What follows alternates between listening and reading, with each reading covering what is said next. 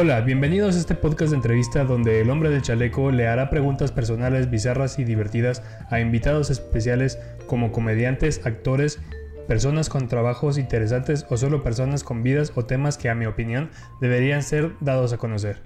Yo soy el Turi de la Cruz y en esta ocasión tenemos como invitado a una persona pues que yo aprecio mucho, comediante de stand-up, 23 años, estudiante de la carrera de Derecho, un gran compañero, un gran amigo y el ganador del concurso de stand-up del Galileo aquí en Ciudad Juárez, partiendo de la padre a Pepe Meléndez y varios comediantes de la localidad. Y así, en una eliminatoria estuvieron personajes como Robert Sandoval, el mismo Borre, Antonio Badía participó y terminó ganando este señor que tenemos aquí de invitado. Israel Adrián, ¿cómo estás? Bien, gracias, pero ¿Badía participó? No, no, no participó Badía, fue host de una de las noches. Ah, pero sí, estaba viendo estaba viendo tu velocidad de reacción. Sí, me troleaste chido. Sí. Eh, sí, no sé por qué siempre salen con... Eh, también, no sé, cuando acababa de pasar, recuerdo que lo primero que hicieron fue presentarme de esa manera y yo así como que no es como que, uy, wow, ¿sabes? O sea, Güey. ya se me acabó ese dinero, o sea. ya se me acabó ese dinero. Güey, es que po- ponte a pensarlo, o sea, es un, es un gran logro porque varios de los comediantes amateurs y de los que nos perfilábamos, bueno, en ese momento yo era amateur, no, nos no me perfilaba a ser profesional, pero había ahí dos, tres que sí querían acá, pues ese rollo y pues saliste victorioso en una en uno de los mejores en el concurso más organizado que he visto en la ciudad con el mejor sí. criterio de evaluación y que no discuto que este señor haya ganado porque yo fui a todas las eliminatorias este sufrí la mía porque pues me, me, elimi- me eliminó Nico Oh, la tuya estuvo. y ah, Híjole. ya no me acordaba. No me fue mal no, me fue Es mal que no es que te fuera mal, el problema es que te fue con Nico. Y Sí. te fue antes que a Nico, y Nico no tiene, no tiene piedad. No, no, nos aplastó brutalmente. Y eso que pues estaba Robert Sandoval, Pepe Meléndez y yo éramos los del, los del hit eliminatorio y pues nos ganó. Sí. Y Es pues que, no, sí, sí se, sí se fue recio esa eliminatoria. Lo bueno es que le enseñé una lección en la final. este, pues sí, fue- fuiste el justo ganador. Y pues ay, debes de debes de reconocerlo. Yo sé que ya no te gusta que te lo recuerden tanto, pero pues quienes estuvimos ahí lo vivimos a un, un bar lleno y un reflector que te dejaba Oh, ciego. sí, eso estuvo. Sí, ya le estaba esperando un concurso este año. Malo la contingencia. Yo, sí, totalmente. Pero bueno, voy a empezar ahorita con la entrevista. Aquí vamos a Adelante. bastantes temas con qué platicar. Eh, Israel es una persona excelente para generar práctica. Y bueno, Gracias. la- dime, ¿cómo, ¿cómo empezó este, esta curiosidad por empezar en el stand-up? Eh, pues fíjate que hay extremadamente, digo, hay extrema cantidad de, de razones. Pues la primera, así la principal, es que crecí en México viendo otro rollo, ¿no? Eh, la segunda, creo que sería Mitch Hedberg. No sé si lo conozcas. Ah, no tengo el gusto, se me hace. Ok, Mitch Hedberg, eh, un comediante, bueno, un estandopero estadounidense, él estuvo activo principalmente a finales de los noventas y a los... Sí, a principios de los 2000. Haz de cuenta que en ese entonces, eh, yo cuando, cuando tuvimos cable, yo veía mucho Comedy Central cuando empezaron a meter el... cuando metieron el canal aquí en México. Y pues como en ese entonces no habían especiales ni nada así de comediantes hispanos, Sí, en español. pues se la pasaban repitiendo y repitiendo y repitiendo los especiales de los noventas de, de Oh, otros sí. comediantes americanos. Entonces en una de esas me topé el de Mitch Hedberg y algo que tenía su estilo es que me recordaba mucho a mí, o sea, como que él, yo siempre, yo siempre intentaba hacer chistes de cualquier cosa. Simón. Simón. O sea, no solo que, ah, voy a usar los temas crueles o algo así, sino que cualquier cosa de pronto se me ocurría algo y decía, esto se me hace gracioso. Y entonces lo escuchaba él y era como que no manches, hace un poco la gente sí se puede reír de esas cosas cuando las dices en voz alta. Claro que ya después entendí que era también pues parte de su personalidad y todo, no nada más las cosas que decía. Pero yo creo que él sería así como que mi, mi razón principal. De hecho, hasta el día de hoy es mi comediante favorito y eso que lleva 15 años muerto. sí, este. Pues hay, hay varios comediantes, este. Hay se me acaba de olvidar el nombre de ese comediante y es de los primeros que yo vi en inglés. Justamente hace. Mm, no hace más de dos años que falleció, era. Pero la mayoría de su stand-up era con índole político. Híjole, se me olvidó. Sí, era. Ah, no, perdón. No, no me voy a acordar en ese momento. Ahí sí, si me acuerdo les, les digo. Este, y sí, fue, fue de los comediantes que yo decía, me da risa y hay un punto en el que me siento más incómodo de lo que me da risa, pero pues porque ah, dicen la verdad de todo lo que es. cierto. Sí, ese, es un gran punto de, la comedia, que debe de, ser cierta.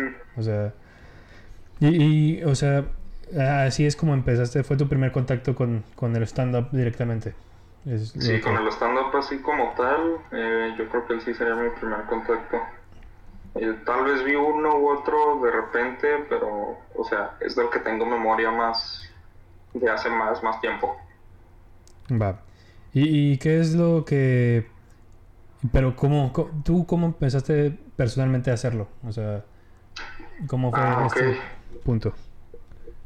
Mira, en el 2016 eh, yo pronto dije, tenía que 19 años y 19, y dije, pues estaría chido hacer stand-up, ¿sabes?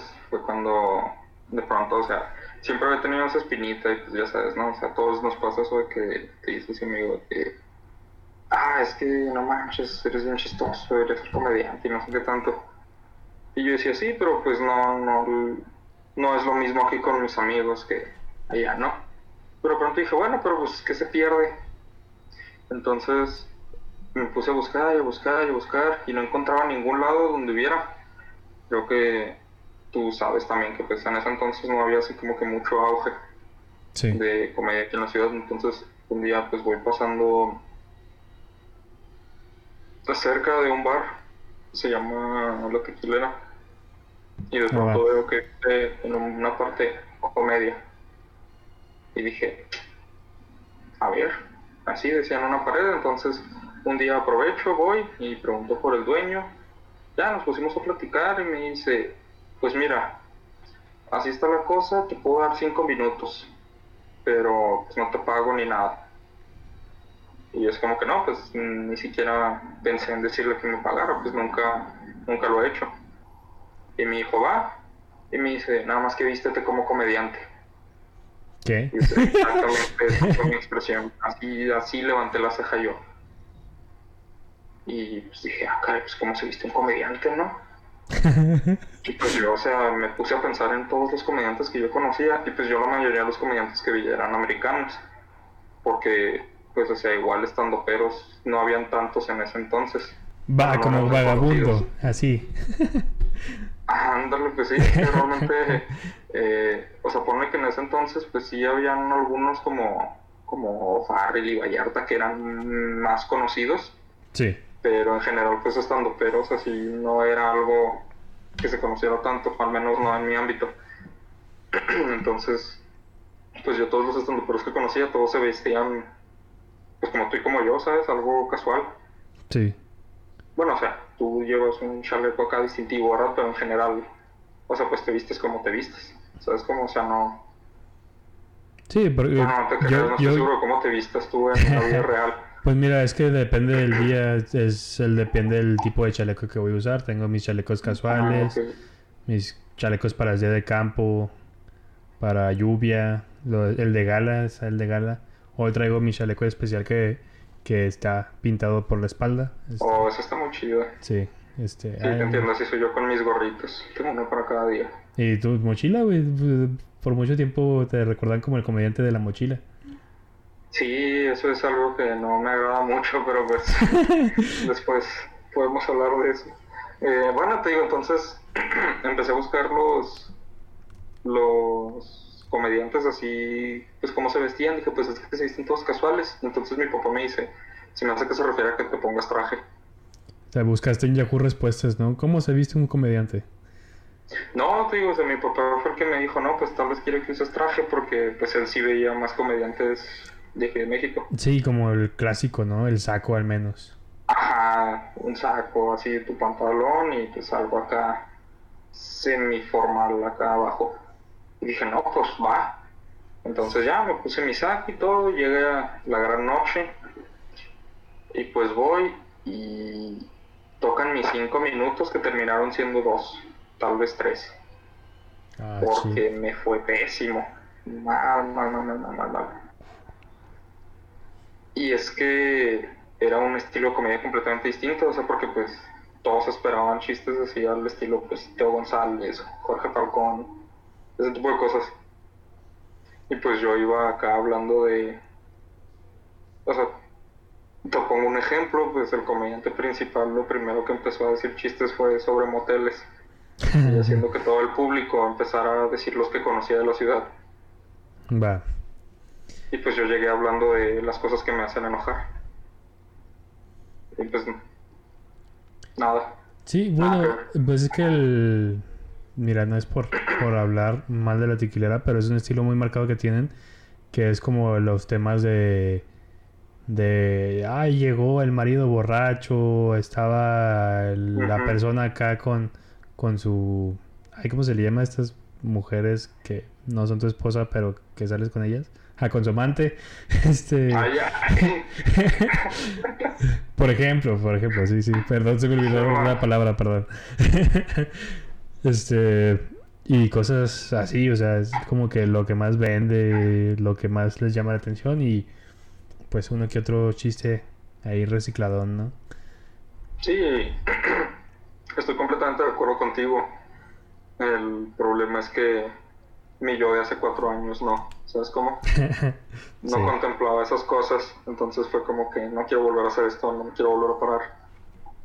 Soy malo, soy pésimo. Que sí, pues sí era muy malo, o sea, acababa de empezar, pero al mismo tiempo, pues no entendía que no era mi comedia lo que ellos querían, entonces pues era muy, muy difícil que se fueran a reír de cualquier modo.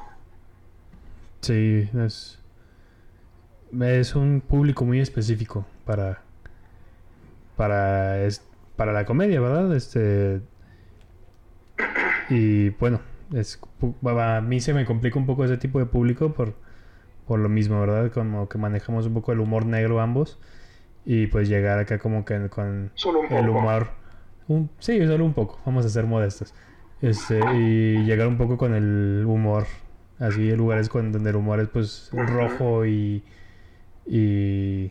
No sé, el, se puede decir como que los temas nacos, pues no es del todo lo que manejamos. No, no, de que. No tanto que sea naco el tipo de comedia, sino No, es naco como que habla- hablar de la naquez es como que no, y pues ahí estaba Manto. Y la, o sea, no, no me no se me da, güey. Iba a tratar de hacer un intento de hacer un naco contando un chiste, pero no. Créeme que nadie quiere escuchar eso. Sí, o sea, pues es que ahí me di cuenta de que, o sea, es público que va a ver el mismo show cada semana Básicamente sí, o sea, y está perfecto, ¿sabes? O sea, es lo que quieren, no quieren cambios. sí, y- incluso alguien me, me llegó a decir este que era un, un amigo que recurre mucho a este lugar, que decía como que, que me cam- cambió los chistes y como que ya no me dieron risa y, y le empezaron a gritar, no, cuenta el de la señora que estaba no sé qué, y como que, güey, y hay un punto en el que ya se saben tus chistes. Sin mal, y es lo que quieren. Y digo, pues qué chido, ¿no? Que pues les gusten tus chistes, ¿verdad? Porque. Pues que dicen, ay, no contaste esto. A mí me ha pasado que me dices, ay, yo pensé que ibas a contar el chiste de tal cosa. Es como que, ah, pues, no. Suele pasar. Sí. Sí, ese fue mi primer acercamiento. Y, o sea, ¿y ¿consideras que fue tu peor show? Mm, pues, o sea, si lo ves en términos generales, sí. Si lo ves acá en proporción, no. O sea, en proporción de lo que sé, digamos, o de la experiencia, entre comillas. Entonces, no. Sabes que ha tenido uno peor. Ajá, te digo, o sea, en proporción. si los ves lado a lado, dices, no, pues obviamente el primero fue peor. Pero si tomas en cuenta, ok, aquí ya llevaba X cantidad de, de presentaciones, aquí no llevaba ninguna, ¿cómo es que le fue así acá? O sea, tan mal en Ah, esta, va, sí, va, va. con experiencia. Sí, me explico. Te digo, pero en términos generales sí, sí fue el peor. ¿Cuál es el show que más has sufrido? El, híjole, ¿por qué me preguntaste esto?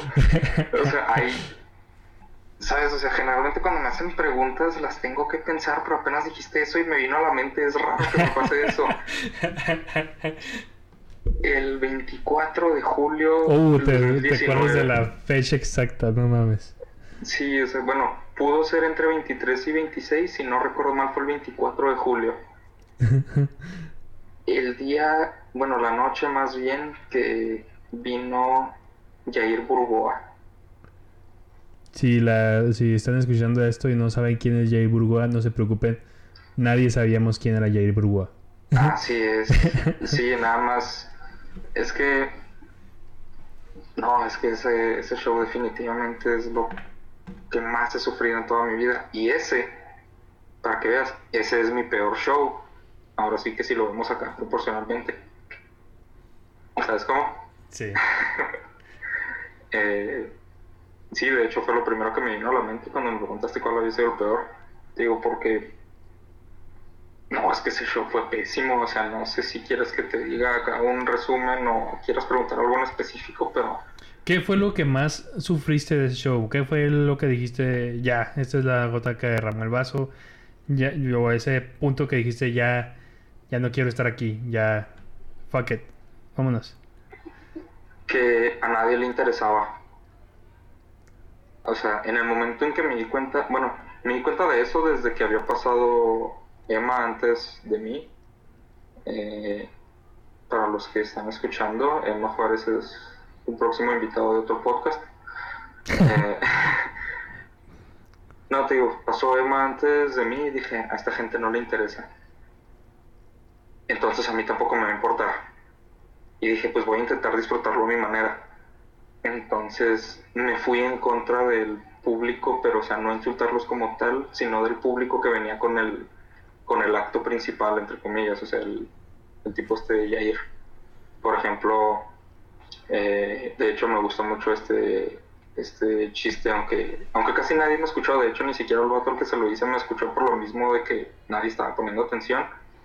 Pero se cuenta que todos, todos los, todo el grupito de Yair, igualitos. O sea, el, el protonaco, ¿sabes? Es, todos vestidos exactamente igual, todos con su gorra hacia atrás, todos con la camisa acá, todo, todo igual. Entonces veo a uno de esos que trae gorra y ayer no estaba porque se estaba poniendo vestido.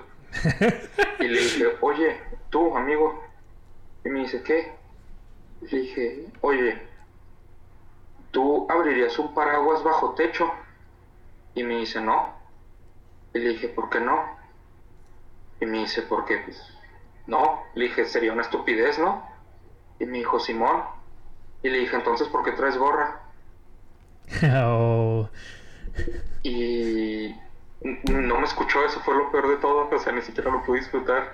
Y ahí fue donde dije, o sea, ni siquiera eso puedo hacer, o sea, ni siquiera esto me están haciendo caso, ya sí mero. De hecho, porque aparte el show se extendió demasiado porque lo organizaron pésimamente. Entonces ya ahí fue donde dije, no, ya, ya todavía tengo tiempo, pero ya me voy. Y ya, me fui. Chale. Sí. Y sí, o sea, cuando un público no te pone atención es como que de lo más triste y molesto. Y hay un punto en el que te presionas por ganarte su atención, pero ya hay un punto en el que dices, ya no hay vuelta atrás, güey, ya mejor me voy con la con los dos pesos de dignidad que me quedan. Es que el problema ahí es que como que hasta tú mismo te sacas de onda porque dices, ¿por qué viniste? Si no estás dispuesto o dispuesta a disfrutarlo. O sea, sí, ya pagaste, o sea, ¿qué, qué está pasando? O sea... Ajá, o sea, va, tal vez no te hizo reír, pero pues qué ganas con interrumpir, con siquiera no poner, o sea, con arruinarle el show a la gente que sí le está poniendo atención incluso. ¿Sabes cómo? O sea, eso es lo que, creo que eso es lo que hace que a la gente que se sube le dé coraje. Sí, no es como si estuvieras en un restaurante y al, contratan a un músico para hacer la música de fondo, ¿no? Y ahí para hacerlo más o menos, no es como que contratan a un comediante para que esté de fondo, güey. O sea, no, si vas a hacer un show de comedia, vas a un show de comedia es porque quieres irte a reír, no, no por otra cosa. Sí, o sea, no es nada más. Ahora que si es para arruinárselo a alguien que se está subiendo, pues ahí sí que es desgraciado, ¿no? sí. Y bueno, vamos a dejar de hablar un poquito de desgracias. ¿Qué, qué es lo que qué es lo que más te gusta del stand-up? ¿Qué es lo que te llena del stand-up? Que puedo decir lo que quiera y no importa si la gente lo cree o no. O sea, no necesito, bueno, al menos no ahora, quién sabe si algún día llegue la fama y esto ya se vuelve un problema, pero por lo menos cuando nadie te conoce, pues puedes decir lo que quieras y no tienes que rendirle cuentas a nadie, ¿sabes? Pues sí, creo que eso es lo chido, pues yo vengo, estoy dando mi opinión sobre unas cosas, sobre otras no es mi opinión, pero se me hizo gracioso decirlo y, ya.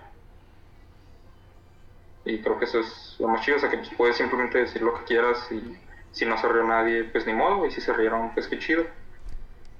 ¿Y te has metido en problemas por haber hecho un chiste? Mm, sí.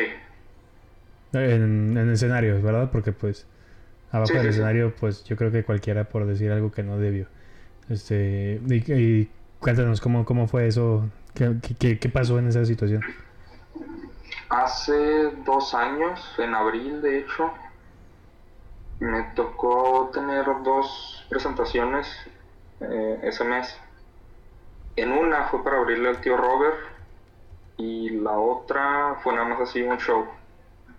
Eh, veo tu rostro y estás pensando, oh no manches, los dos le hemos abierto al tío Robert, así es que tenemos cosas en común. Sí, tenemos eso en común y... Eh, entonces, digo, no recuerdo si fue en el que le abría al tío Robert o el que era puro comediante local, pero en ese entonces había pasado algo de una desaparición de un niño. Creo que sí te llegué a contar de esto. Ajá. Eh, un niño de, de Estados Unidos que se desapareció aquí. Entonces, en ese en esa época también pasó que pues el presidente municipal puso Dragon Ball Super en la plaza de, de la X. Sí, sí, yo me acuerdo muy bien porque estuve participando ahí en los operativos de, ah, pues búsqueda y ya pues eras bombero, sí es cierto. Sí. Entonces, yo hice un chiste sobre esa presentación de, del episodio de Dragon Ball relacionado con el hecho de que y el niño pues bien gracias, ¿no? O sea, hay prioridades. Ahora, o sea, pues mi chiste no era burlarme del niño, sino de cómo la gente le exigió más al gobierno por ver Dragon Ball que por este niño que desapareció. Sí. La cosa es que una señora no lo tomó así y lo tomó como que me estaba burlando del niño. Y pues ya, o sea, me bajé y la señora así como que, ¿cómo se te ocurre estarte burlando del pobre niño? Y le dije, señora, ya me bajé. si quería arruinarme el show se tardó. y ella me dijo, no, pero pues es que cómo se te ocurre, o sea, no puedes estar diciendo es que es Y le dije, señora, ya lo dije, de nuevo, o sea, es tarde. Y ya me lo empezó a hacer emoción y todo, pero pues yo simplemente no le puse atención y se hartó. Y... Pero, ¿qué pasó? No, pues así me insultó hace un rato y yo pues simplemente no le contesté nada. Yo nada más me quedé así como que no existía. Y se hartó más y me insultó más, pero eventualmente se cansó y ya se fue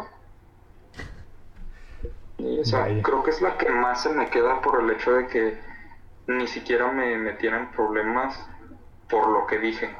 sino por lo que entendieron que dije. ¿Sabes cómo? Sí. Sí, se malinterpretó lo que dijiste. Sí, definitivamente. Va, qué tristeza. Y bueno, haciendo un poquito cambio de tema en esta entrevista. Este. Pues muchos de los que hacemos stand-up no teníamos enterados de, de, la trayectoria de Israel Adrián como este partícipe de, de teatro y de otros otros escenarios. Este que pues es directamente teatro, ¿no? lo que, en lo que has participado en otras ocasiones, un poco de actuación. Eh, ahí, ahí Principalmente teatro, sí. Eh, de hecho, un poco de declamación también. Que esa pues la considero también un poco de actuación porque realmente tienes que actuar lo que estás declamando. yo, tengo, o sea, sí, la, la declamación y, y, la actuación pueden ser muy parecidas porque bueno, yo lo con, bueno, casi yo creo que es lo mismo porque cuando haces un monólogo en una obra de teatro es como muy similar a estar declamando, este, solo que pues te mueves más, ¿no? O dependiendo de lo que te exija la, la ficha técnica, ¿no? De tu personaje. Este, y, o sea, ¿cómo, ¿cómo has empezado en esto? ¿Cómo, cómo llegaste a la actuación? Eh, pues fíjate, empezó cuando en la primaria yo empecé a escribir poemas. Porque una maestra que tuve, de los dos maestros que tuve en la primaria, porque una nos dio tres años y la otra los otros tres, esa primera maestra fue la que, o sea, bueno, yo ya conocía la poesía, pero yo como que la que más o menos me metió a, aprender las reglas y todo eso en una clase de español, ¿no? O sea, como que a mí me llamó la atención y ella me dijo, no, mira, pues se hacen las cosas así y así y así. Entonces, se hizo un concurso de que si era de poesía también así era recitarla, no declamarla como tal. Pero pues me dijo, no, deberías inscribirte y no sé qué, y con tu poema, y pensé que, o sea, el poema estaba bien chafa, ¿no? Pero dije, ah, pues arre, sí, debería, qué chido. Entonces ya de ahí me lancé y pues yo sin querer lo terminé declamando en lugar de solo recitarlo, o sea, yo hasta me lo creía todo lo que estaba diciendo. Eh, pero ya después me quedé callado porque me dieron nervios y me dio pánico y pues eso fue una de las muchas veces, ¿no? De hecho, ya de ahí cuando, cuando entré a la secundaria dije, porque me pasó muchas veces eso del pánico y de que me quedaba así, pues atorado, ¿no? En el escenario. Incluso a veces de que una vez recuerdo que me vistieron de Miguel Hidalgo para hablar de, de la independencia y me quedé así con el micrófono en mano nada más callado hasta que una maestra se tuvo que levantar y me dijo Israel pasa el micrófono así enfrente de toda la escuela Así en el micrófono, ¿no? Israel, pasa el micrófono. no, así enfrente de mí, o sea, de cuenta que estaba el escenario, yo estaba así pues en, el proscenio, ¿no? En la parte de esta frente. Se acerca ella en la parte de abajo, enfrente de todas las butacas, y me dice, Israel, pasa el micrófono, según ella susurrando, porque pues todos la estaban viendo. Ese, Entonces yo, ese susurro fuerte, ¿no? Tuvo que agarrar el niño que estaba a un lado de mí. Y, o sea, me pasaron varias cosas así, entonces en la secundaria dije, ya es que no puedo. Entonces vi que se abrió así un clubecillo de teatro. Y dije, ah, pues arre. Eh, íbamos a hacer una obra que no recuerdo de qué se trataba, pero pues era una obra bastante violenta para niños de secundaria, pero pues así lo quiso nuestro, nuestro director. Sí, oye, esa obra estaba extremadamente fuera de lugar. No sé por qué el, Hamlet, ¿no? No, no, Hamlet estaría mejor. Esto se trataba de brutalidad policíaca. Oh, shit. Sí, se trataba, no recuerdo el nombre, pero se trataba de... ¿Qué era? Ah, era un estudiante, así chavo, que está intentando hacer su tarea y de pronto se meten unos policías en friega y le empieza, lo empiezan a interrogar y a torturar y no sé qué tanto, hasta que de pronto llega uno y les dice, oiga, esta no era la casa. Ay, no mames. Y dejan al chavo tirado llorando y todo golpeado. y eso lo presentamos en la secundaria, en un concurso. No mames, o sea. Ya no me acordaba de eso, no manches. Digo, pues también era la chaveña, ¿no? no, fíjate, en la chaveña fue la primaria, esto era en una zona más, más, pues digamos, decente. Pero entonces yo audicioné por esa obra, ya volviendo un poco, y todos estaban de acuerdo en que la neta yo me merecía el, el protagónico, que es por el que audicioné. El problema es que yo estaba muy alto entonces no me veía indefenso. Ok. Y pues lo que querían era que se viera lo más realista posible, ¿no? O sea, el, director casi agarra un cuchillo y dice, apuñala a este vato, ¿no? Eh, pero como de todas maneras les gustó mi actuación, me dijeron, no, pues tú ponte este papel secundario y me pusieron como uno de los policías que sale como por dos minutos en toda la obra. Como estaban montando una obra de secundaria y el director fue como que ni verga, yo me quiero ganar un Tony, chingue su madre. Sí, no, este vato decía, híjole, de aquí a Broadway, papá. sí, bueno. y todavía recuerdo la vez que la presentamos y no manches, o sea, todo el público se quedó como que, ¿qué acabamos de ver? Que no ninguno de estos niños pasa de 15, o sea, ¿qué está pasando? Pero sí te digo, así es como entré, pues pasó eso y dije, nada, pues la neta, si no se va a armar así mero. Y ya en la prepa fue cuando ya entré un poco más de lleno. Y. O sea, ¿y cuál, ha sido ese papel que, que, más te ha gustado interpretar? Mm, pues de hecho en la prepa interpreté a Dani Zuko. No, va. En Vaselina. Vaselina. Nice. Para los que no sepan, Dani Zuko es John Travolta.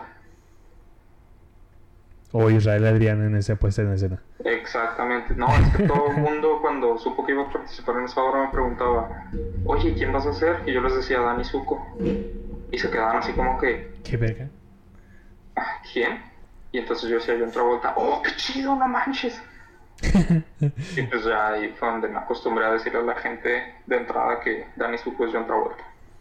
Sí, y bueno, pues es que es por lo que más. yo creo que ese es el personaje por el que más recuerdan a John Travolta, ¿no? Por Danny Zuko. Este. y. Ok. Y por ahí, en, antes de esto y hace unas semanas, me llegaste a platicar que tuviste eh, participación en, en un comercial. Este. No, no.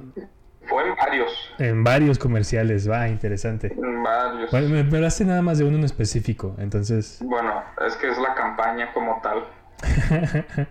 sí.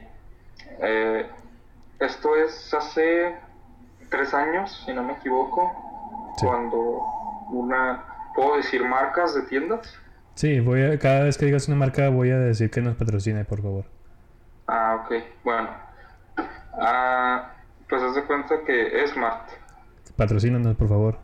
Excelente. Empezó una, una campaña para hacerle competencia a Soriana. Que nos patrocine también, por favor. Excelente.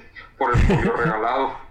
Ah, ya vas a estar diciendo diferentes tiendas para que yo diga que nos patrocinen no, No, no, el julio regalado es parte de, de Soriana. Es una etapa Ay, sí es cierto, güey. Por un momento creí que era algo de Shedrawi, güey.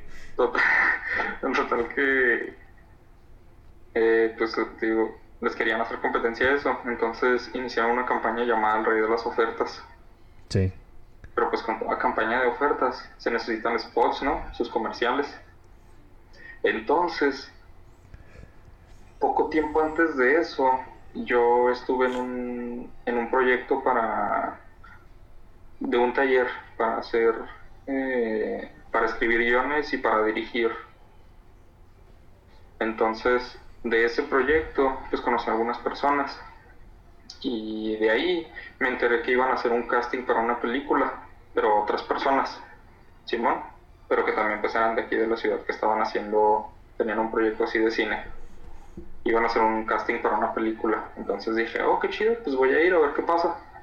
Entonces fui, hice mi audición y pues me la aplicaron, ¿no? Acá nosotros te llamamos. Sí y me llamaron. Ah, no mames. Pero no para la película. Ok. O sea, a toda la gente que hizo casting, pues lo apuntaron así en una lista. Yo creo que tenían la lista de extras, elenco. Ok. Entonces yo creo que yo quedé en la de extras porque me llamaron y me dijeron, no, y pues es que va a pasar tal cosa y tal, tal, tal, tal, tal, eh, que si quieres participar en unos comerciales. Y yo dije, pues va. Me dijeron, eh, nada más que no sabemos todavía cuánto se va a pagar o algo así me dijeron. Y dije, bueno, pues no estoy haciendo nada, iba a ser en, en vacaciones, pues aprovecho, ¿no? ya llegando, pues nos citan en un Smart. Que ojalá te patrocine. Pero ya te habían dicho que, que el Smart era el de las... que ibas a participar de extra en eso. No. Fue así como Me que... dijeron que nada más que si quieres participar en unos comerciales. Yo arre. Y me dijeron, va, la cita es a tal hora, en tal lugar. El lugar era un Smart. Pues yo llego desde como a las 6, 7 de la mañana, creo que nos llamaron. Lo cual se me hacía extremadamente temprano, no sabía por qué, pero después lo entendí porque tomaba como 12 horas Oh, fuck. para grabar 30 segundos. Y, y sí, güey, o sea, los tiempos de grabación son bien largos para ver nada más un minuto. Sí. Sí, sí te llevas mínimo para una producción de bajo presupuesto son unas dos horas. Sí, definitivamente se te está haciendo muy bajo. Sí, sí, para una muy, muy, muy Sí, baja sí. producción. Y ya te digo, entonces me dicen eso, bueno, yo llego, perdón, y luego ya nos empiezan a decir, dije, oh, no manches, pues, ¿qué va, qué va a ser? ¿Qué vamos a, de qué la vamos a aplicar? Porque dije, pues a ver qué tanta relevancia voy a tener, ¿no?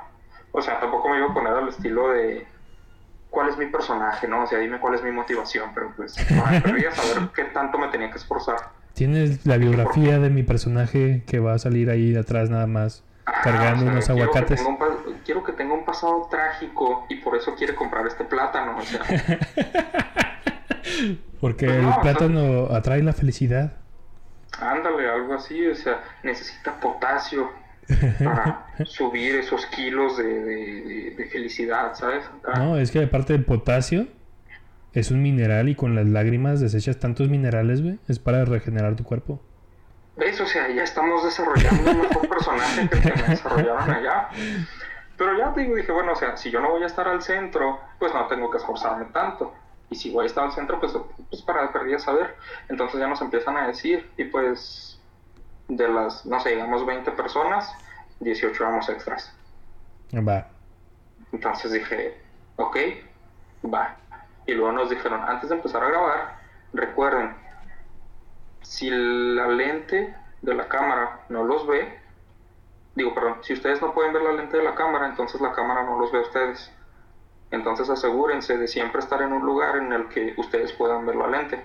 Simón. O sea, Ok. decimos pues para que aparezcamos, vaya. Entonces yo dije, ok, desde este momento hago mi misión.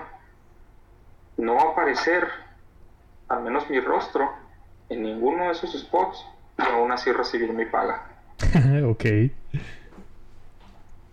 Y dicho y hecho. Haz de cuenta que siempre que empezaban a grabar, yo lo que hacía es que siempre me ponía atrás de alguien, siempre me encorvaba un poquito, siempre. Creo que sí se llegó a ver mi cara por dos, tres cuadros, pero en general, o sea, ahí ves nada más como que mis manos así arriba o mis pies corriendo o algo así. Y gracias a esos comerciales, de hecho, empecé a odiar el pasito perrón. Sé si recuerdas que en ese entonces estaba de moda. Y para todo nos ponían el pasito perrón. Y- y sí, porque para todo querían que bailáramos. De que no, pues ustedes agarren todos estos productos y bailan así, la, la, la, la, la.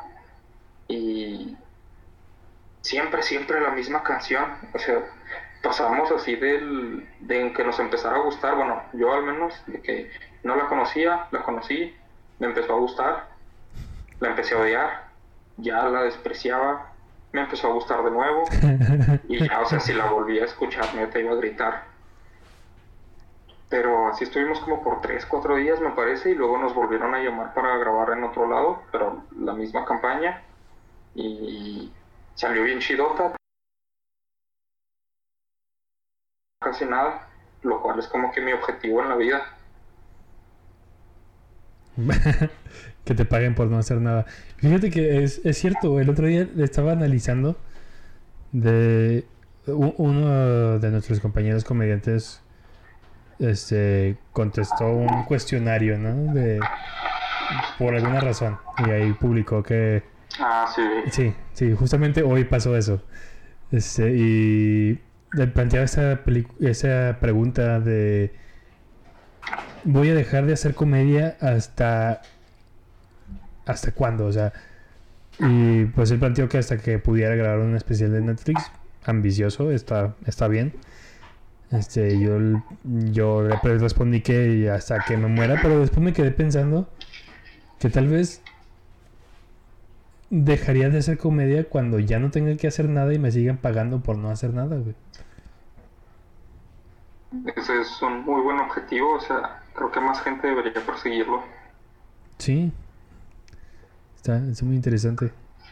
Y, tú, sí, aprovechando ah.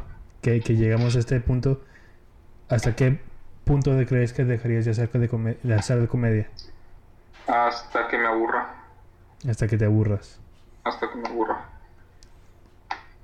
Es que mira, la cosa es que a mí siempre me ha gustado decir cosas que se me hagan graciosas. O sea, eso no creo dejar de hacerlo nunca. sí. Eh, la cosa aquí también es que el stand como tal, o sea, bueno.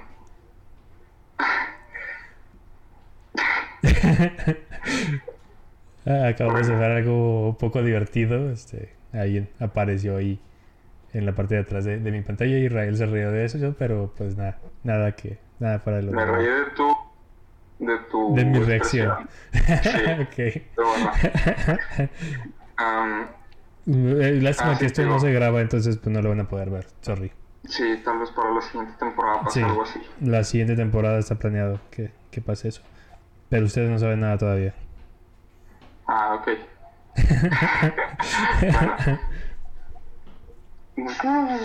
ok. Entonces, digo, yo, por ejemplo, pues a mí me gusta mucho hacer pues muchas cosas, o sea, apenas me llama algo la atención y lo intento. Entonces, pues así pasó con el stand-up. Me llamó la atención, dije, ah, pues lo voy a intentar. Eh, por ejemplo, este año yo casi no estaba haciendo. Eh, de hecho, pues recordarás y para la gente que no sepa, les cuento, no me estaba, no estaba asistiendo casi a los micrófonos abiertos. No porque no sintiera que no tenía nada que trabajar, simplemente me estaba aburriendo un poco de hacer stand Entonces dije, en el momento en que me aburra, pues yo sé que probablemente no lo voy a hacer en mucho tiempo. Entonces prefiero hacerlo en, en lapsos pequeños por ahora. Y pues a ver qué sale.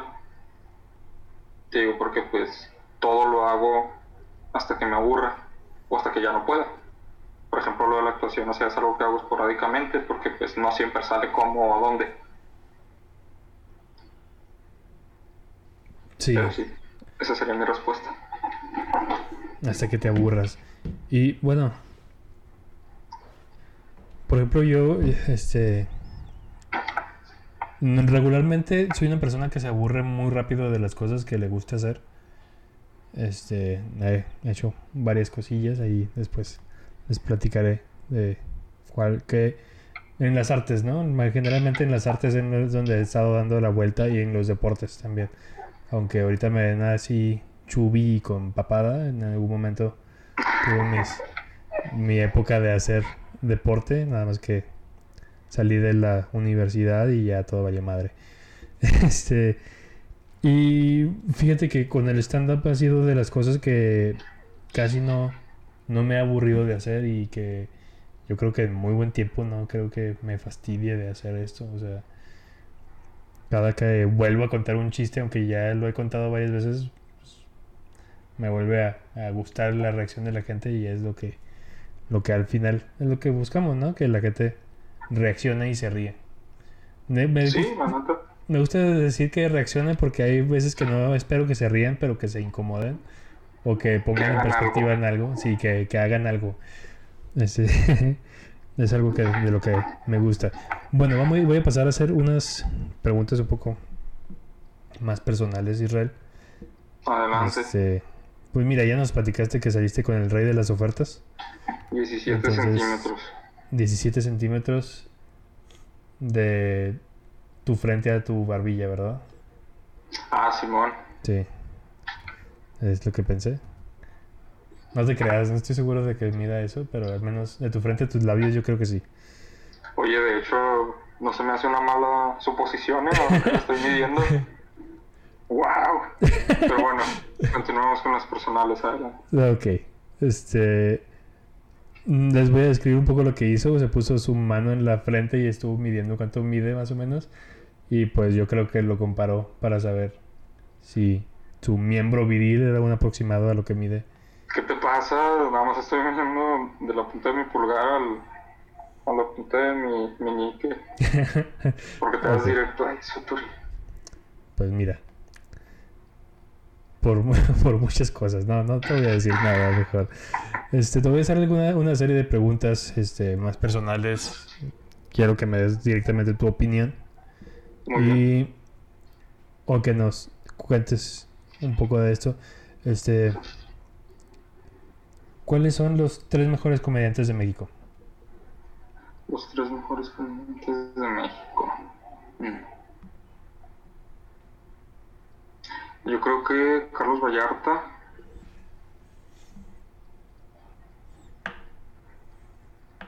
Eduardo Espinosa, y no porque sea mi amigo. Y. Es que estoy ponderando. Lo bueno es que puedes evi- editar esto para que parezca que no la pensé tanto. no, así lo voy a dejar. Demonios. Ay, no tengo tiempo. No, eh, bueno, es que también tienes que tener en cuenta que no conozco tantos, tantos comediantes mexicanos, se los he dicho muchas veces. No, pero pues los al que menos conozco, yo creo que tres. sí, definitivamente Carlos Vallarta, Eduardo Espinosa y... Híjole, se me está yendo el nombre de este vato. Híjole, híjole, híjole, híjole, híjole. Qué idiota. Eh, tío Robert. El tío Robert, porque ya no me va a dejar abrirla después. No, es que, o sea, principalmente porque él tiene un estilo de comedia que es muy de roast. Y pues a mí Sí. me gusta mucho ese, ese tipo de comedia. Y pues, o sea, creo que, bueno, tengo entendido que le dicen el maestro del roast o algo así. sí, el maestro del roast. Pues por la comedia que yo he visto de él, realmente creo que se lo merece bastante. Aunque eso sí, en un lugar así muy, muy cercano de los primeros tres, pondría a Raúl Jiménez. Uh, Raulito es muy bueno también. Sí, buenísimo. Sí, sí, sí. Tú, ah, en, otro, en otro episodio platiqué de que tuvi- tuve la oportunidad de verlo aquí en Ciudad Juárez, en su show. Y pues fue una muy, muy grata sorpresa porque yo no sabía de qué, de qué venía y me la pasé muy bien. No, yo tampoco. De hecho, con ese show es con el que lo empecé a conocer y no manches, sí, se me hace buenísimo. Ok. ¿Qué, ¿Qué es el amor para Israel Adrián? Híjole. Es...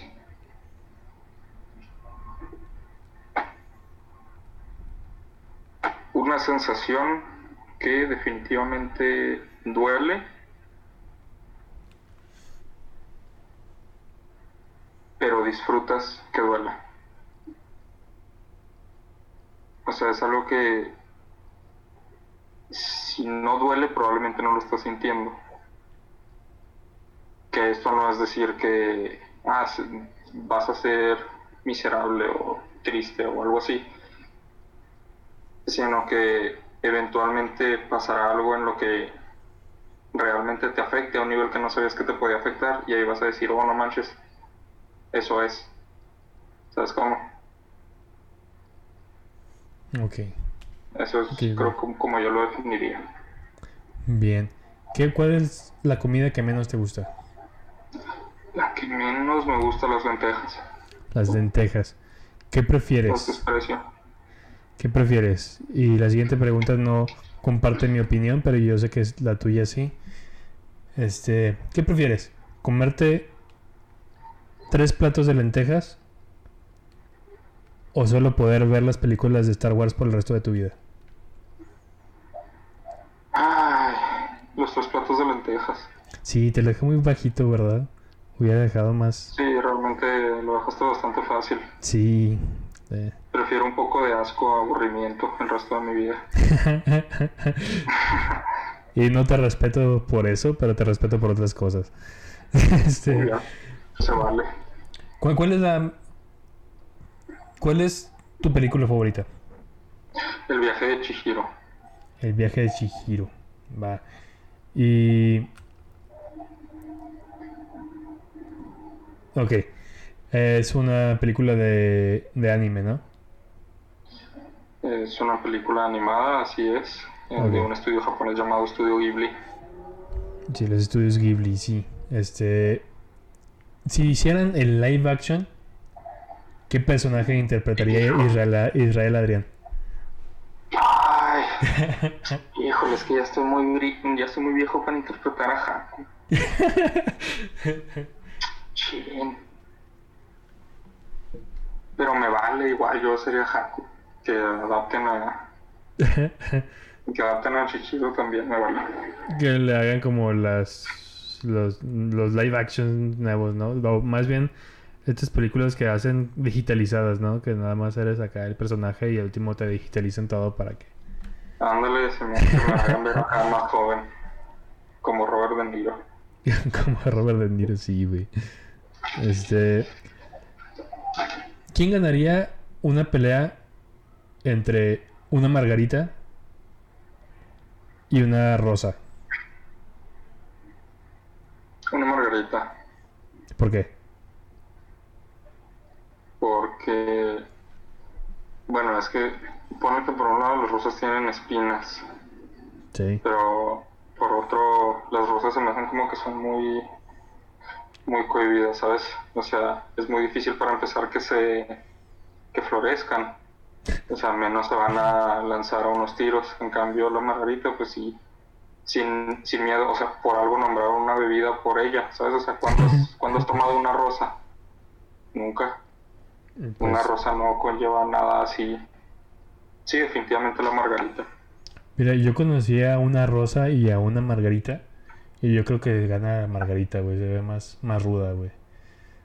Sí, es que margarita está acá, mamer y todo. este, ok.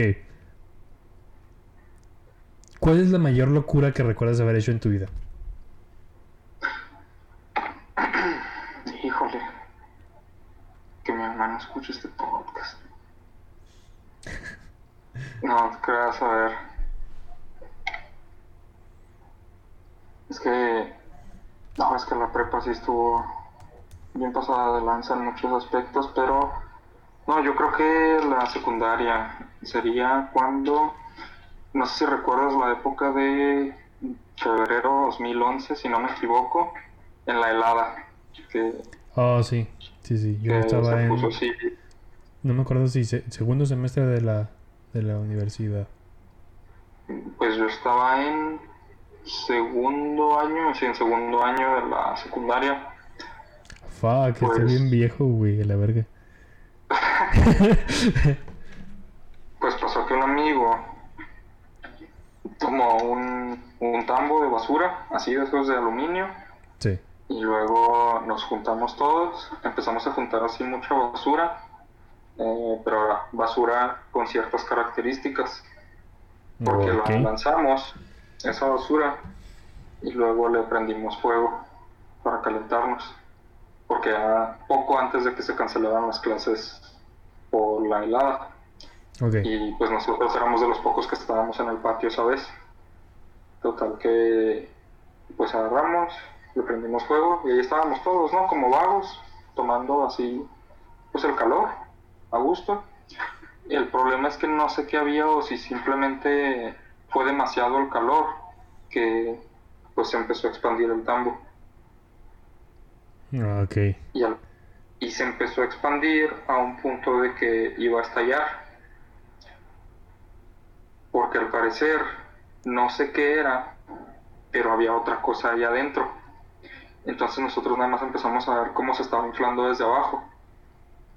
Y pues dijimos, ¿qué está pasando? O sea, no hemos llegado a esta clase de química.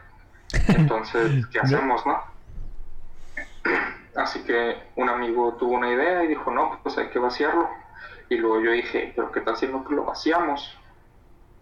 Pues pasa algo, ¿no? Revienta o algo y pues es aluminio, ¿no? O sea, aquí estamos en destino final. Entonces mi amigo dice, no, pues déjalo pateo. Y pa, lo patea así a lo lejos. Y entonces yo dije, no se me hace que esté, ¿cómo se dice? No, perdón, lo tira, lo patea y dice, no, pues ahí de volada le sacamos así cosas, ¿no? Algo así. Y luego yo dije, no, pues todavía está muy cerca y qué tal si pasa algo. Entonces, nosotros estamos hasta la parte de atrás del patio, ese era un patio extremadamente grande, el de mi secundaria. a un lado había un estacionamiento. ¿Simón? Sí. Ese estacionamiento creo que lo rentaban para, para camiones, si no me equivoco, creo que todavía sigue ahí. Entonces yo lo que hice es que de volada empecé a, a rodar acá el barril con, con la pierna. y luego vimos que se estaba acercando eh, se estaba acercando un prefecto y dije no pues de volada de volada de volada entonces lo que hice fue que ese ese estacionamiento pues tenía malla ciclónica entonces le digo a un amigo oye no pues levántale ahí y le levanta y ¡fum! lo pasamos al otro lado y a un lado de un tráiler en lo que nosotros nos íbamos. Eso fue el sonido de una explosión. y nada más vimos de lejos, bueno, perdón, nada más escuchamos de lejos acá eh, sonidos de vidrios rotos y no sé qué más haya pasado, pero creo que se le llegó a ponchar al menos una llanta a ese camión que estaba llenado. No mames, o sea, entonces había. Estoy pensando como que en mi lógica de. de. pues mi trabajo, ¿verdad? Este. Y, pues. y, o sea, tuvo que haber algo. Adentro del tambo que se expandiera y que fuera lo suficientemente grande para que el bote de aluminio se. se hinchara o lo que sea. Pues es que, digo, quién sabe qué sería o o bien, o sea, bueno, mi teoría originalmente era, pero pues tú obviamente vas a saber más que esto, mi teoría era, hay algo, había algo que se calentó demasiado.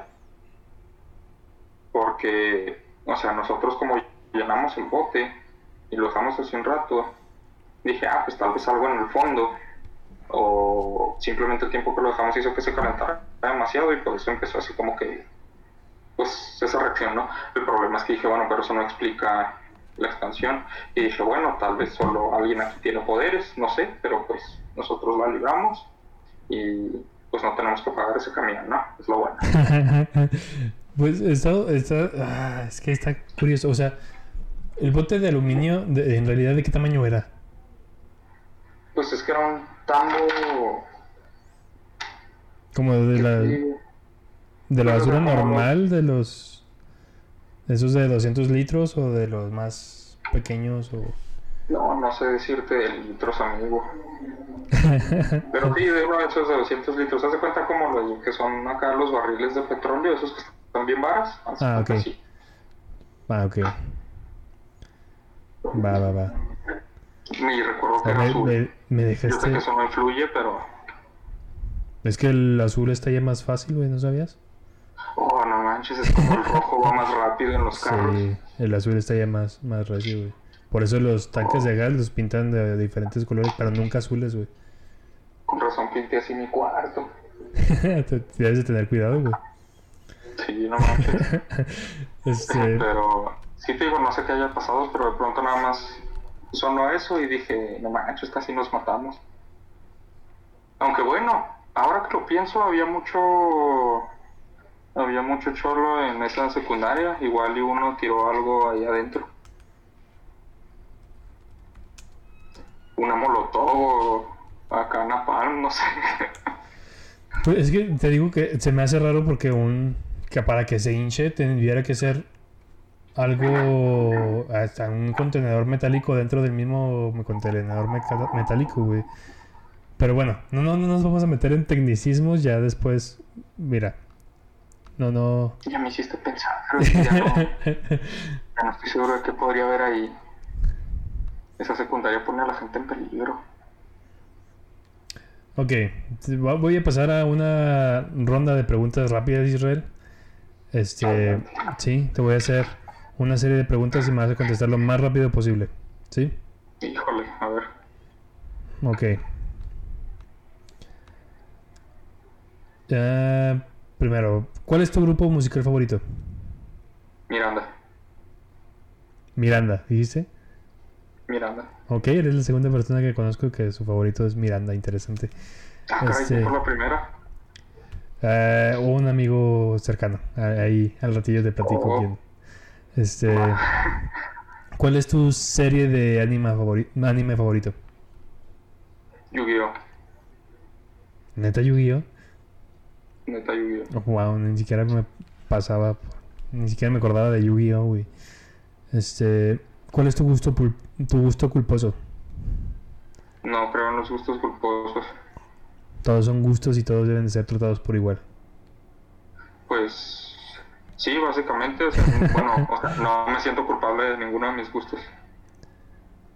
Ah, ¿Cuál es tu rodilla favorita? La derecha, porque es la que vale más el líquido. ¿La derecha? Sí. Eh, ¿En qué, en qué te basas porque la derecha tiene más, más valor o menos valor? Dijiste rodilla, ¿no? Sí, sí, sí. Pues, ¿no has visto que el líquido de la derecha es más valioso? Pues no, no he checado eso, pero ahorita lo, lo reviso. ¿No sabes de qué estoy hablando? no, no tengo idea. Manches, ¿cómo es que no sabes? el líquido de rodillas, el de la derecha es más valioso. Debes informarte de lo que está pasando en tu país. Ah, ya, ya, ya, ya, ya. Ok, ya. Va, sorry, perdón. Ay, derechas e izquierdas, güey, ese es un problema. Bueno, ¿cuál es la parte de tu cuerpo que menos te gusta? Ah, caray.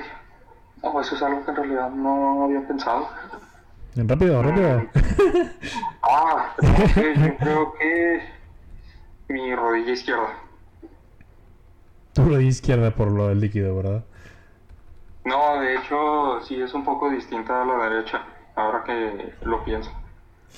No sé por qué parece que tengo un hueco y se me hace raro. Mm, ok. ¿Cuál es tu libro favorito? El Señor de los Anillos. Oh, fuck, ok.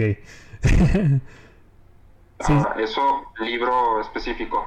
Mi saga favorita es la de lo, ¿cómo se llama? Eh, Hitchhiker's Guide to the Galaxy. Oh, muy interesante. Ok, ok, ok. Este. Si hicieran un sitcom sobre tu vida, ¿quién te gustaría que interpretara tu papel? Puede ser cualquier, cualquier persona. O tiene que ser así un actor de Hollywood. O... Pues quien tú quieras, güey. Oh, no manches, eso está bueno. eh, Edward Norton. ¿Quién? Edward Norton. Edward Norton, de, ok. Club de la pelea. O Hulk. Ok. Este. ¿Crees que la gente sí la vería? Sí. Sí, yo también creo que la gente sí la vería. Este. ¿Cuál ha sido el regalo más decepcionante que has tenido? Uy. Si quieres no digas. de música. Discos de música, ok. Ah, me pasó lo mismo, güey. No, un disco en específico. O sea, sí, te regalan un disco que tú no querías. Ay. Ok. O más bien es... De Caloncho. Bueno, ah, de Caloncho, güey. Sí. Uy. Mira, se gana la vida. ¿A quién dañé para eso? ¿Cómo? Me pregunté a quién le hice daño para eso. Mira, los respetos se gana la vida, pero pues no, no comparto mucho el gusto por su música. ¿Pollo o pescado? Pollo. Y...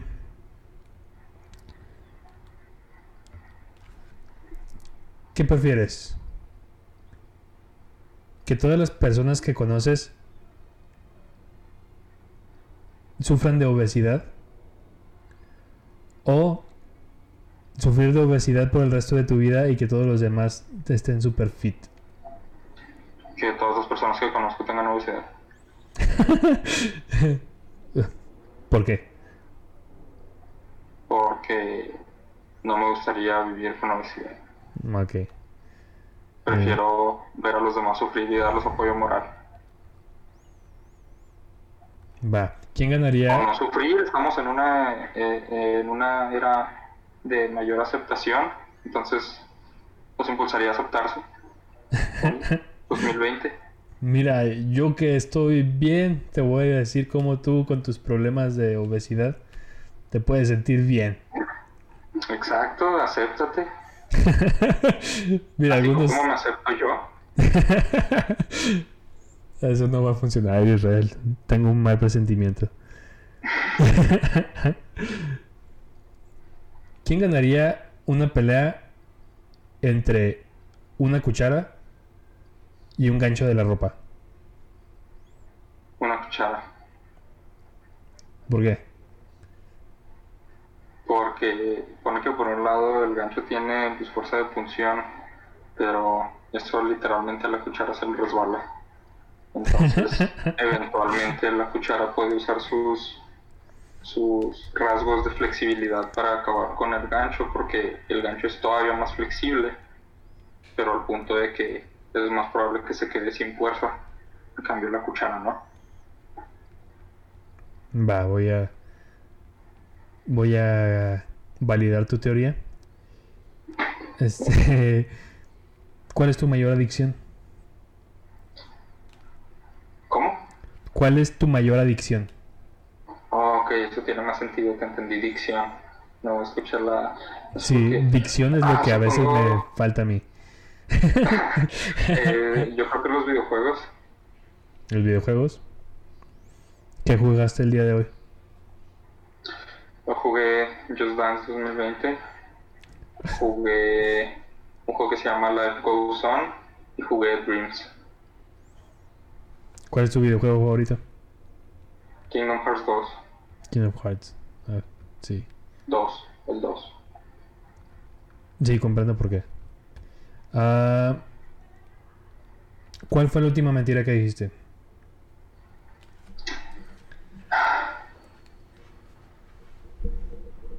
Esa no te, no te enojes de que no la responda tan rápido. Espera, no he tenido muchas razones para mentir últimamente.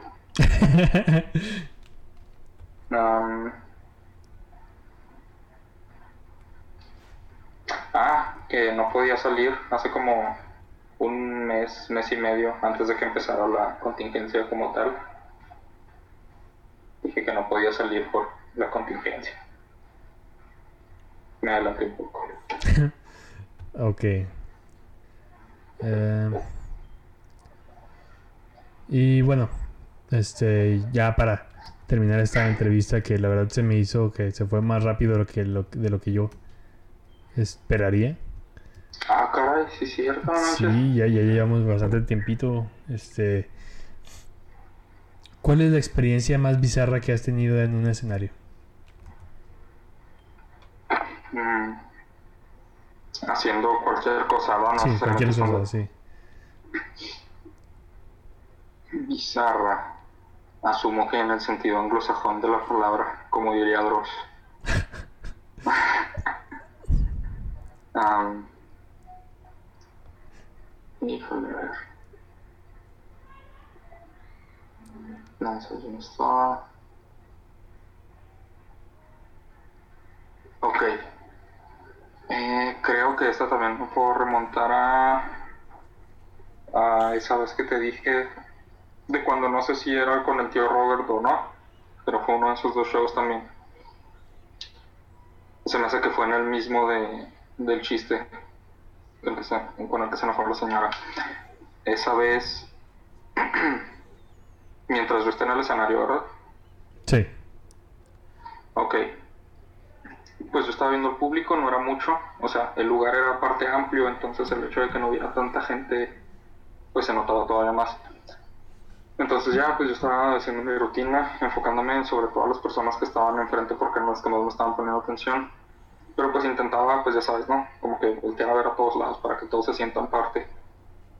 El problema es que en una de esas veo que un, un señor se está, está, no recuerdo si saliendo entrando al baño, creo que saliendo. Y entonces, hace cuenta que cuando lo veo salir, eh, yo apenas estaba pensando, oh, pues haz contacto visual para que sepa que es parte del show, ¿no? O sea, para que no se sienta excluido nada más porque fue al baño. Pero en eso el vato está así como que, como que no está poniendo atención, no sé si no se había dado cuenta de que yo estaba en el show o qué rollo. Pero el vato agarra así un chorro, bueno, trae un chorro de papel en, en su mano, un papel higiénico, obviamente. Sí. Y entonces nada más veo que agarra y se lo mete así detrás del pantalón. O sea, como si fuera a limpiarse, ¿sabes cómo?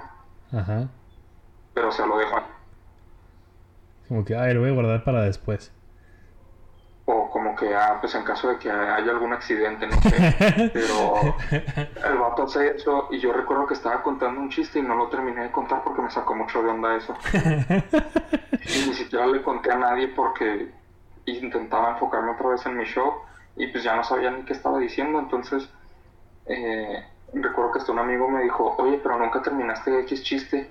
Y le dije, no quiero hablar al respecto. Y ya, pero, o sea, no es como que, no es tanto de que, ah, me dio mucho asco o algo así, simplemente me sacó de onda, ¿sabes? No sé qué, o sea, qué habrá pasado, o sea, se me hizo muy extraño el pensar en qué habrá pasado en el día de ese vato para que eso fuera necesario. Pero sí, yo creo que ese sería. qué, qué, qué curioso, ¿no? No, no entiendo la lógica de por qué, del por qué haría eso. Pero bueno, este... pues bueno, eso fue todo por, por nuestra parte. Este, Israel, dinos, ¿qué, qué, espera, qué, qué espera o qué planes tiene Israel para el futuro? Mm, pues, para en cuanto sacar la contingencia, eh, montar algún tipo de show. Montar algún tipo de show. Sí, es, yo creo que es lo que la mayoría esperamos, ¿no? Que... Ah, sí, no, pero, o sea, yo uno, bueno. o sea, estás diciendo que los demás no van a ser buenos. No, no todos, pero la mayoría. no, no te creas, estoy bromeando. o sea, solo por mera proporción. No, pero no te creas, es que, o sea, no quiero hacer necesariamente algo de comedia, quiero hacer algo más es que, o sea, quiero hacer algún tipo de show que no sea estrictamente cómico, sino algo más como melodramático. O sea, como una dramedia, vaya. Una dramedia, sí, sí. Pero vista como en un stand-up. Sí. Eh, eso a plazo así más cercano y más adelante quiero presentar unos monólogos teatrales. Y estaría muy interesante. Déjenme les platico, ya no lo mencionamos aquí, pero bueno, sí lo mencionó un poquito Israel sobre que escribe poesía. Este, y la verdad es que eh, yo lo he escuchado algunos de sus poemas que lo has hecho en algunas rutinas de stand-up y hace pues humor muy negro en forma de, de poesía que pues a mí me encanta. Este, no sé si en algún momento tengamos la oportunidad de escuchar alguna otra vez alguno de esos poemas en algún escenario en algún momento. Tal vez eventualmente, pues es que es de las cosas que quiero trabajar ahorita, fíjate, de hecho. Sí, era, eran una joya. Había chistes de los que nada más nos reíamos tres, ¿verdad? Pero pues, bueno, la comedia, ese tipo de comedia tampoco no es para todos. Eh, definitivamente. Sí, este, pues bueno, este, ¿dónde te podemos seguir, Real? Pues, mira, para que nos. Bueno, eh, pues Israel Adrián, así como imagino que vaya a estar aquí mismo. Eh, Facebook y en Instagram. Y. Ah, es que no mencionamos lo otro, el podcast. Ah, sí, el podcast. Israel tiene un podcast este, que no sale en un día en específico, este, pero habla de entretenimiento en general. Este, bueno, qué mejor que tú que para que nos platiques un poco de lo que mencionas en ese podcast. Pues realmente creo que tú los resumiste perfectamente. Sí, tiene, tiene un episodio en específico de How I Met Your Mother, de esta serie, que, bueno, a mí, a mí me gustó mucho, la verdad. Este... Ah, eso me alegra mucho. Sí, ese, ese episodio, porque pues ya yo terminé la serie y, y cuando estabas hablando de eso es como que, ok, yo, estaba tenía totalmente el contexto de lo que estaba pasando. Si no han visto la serie, igual es, es este, es muy constructivo el, el escuchar este podcast. Bueno, y aparte de ese, de ese episodio de How I Met Your Mother, tiene otros varios episodios que habla pues de más cosas, no solo habla de series, este, de, de qué más nos hablas en tu, en tu podcast, Israel. Eh, pues básicamente de arte y entretenimiento, cualquier tipo que eh, de esas cosas que a mí me agrada y siento que valga la pena hablar de eso. Haz de cuenta más o menos lo que tú haces aquí, pero cuando tú lo haces con personas, yo lo hago con series, películas, música, etcétera. De hecho, el más reciente fue sobre Miranda. Sobre Miranda, Eh, Así es, y hablé sobre la historia de ellos y pues, por qué me. porque son mi banda favorita, entre algunas otras cosas. Y pues sí, eso se trata de. básicamente cualquier tema de mi interés. Es principalmente, te digo, artes y entretenimiento, definitivamente. Pero pues puede cambiar. Dependiendo nada más que tengo dos reglas muy importantes. Que la primera es que sean, bueno, que salgan en una fecha relevante para el tema, o sea, los episodios. Por ejemplo, el de Miranda fue en, fue un fue este 5 de mayo, porque es el aniversario de el- mi álbum favorito de Miranda.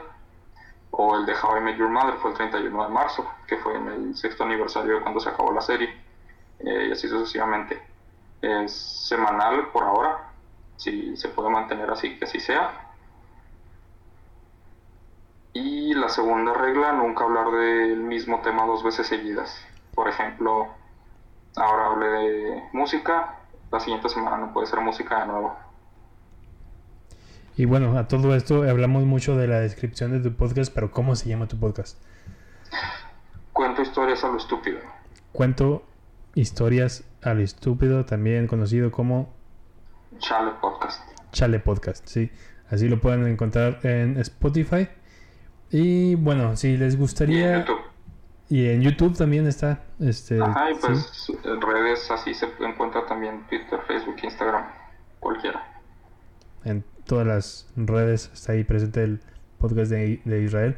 Se los recomiendo mucho, este es muy informativo y Muchas entretenido, más que nada.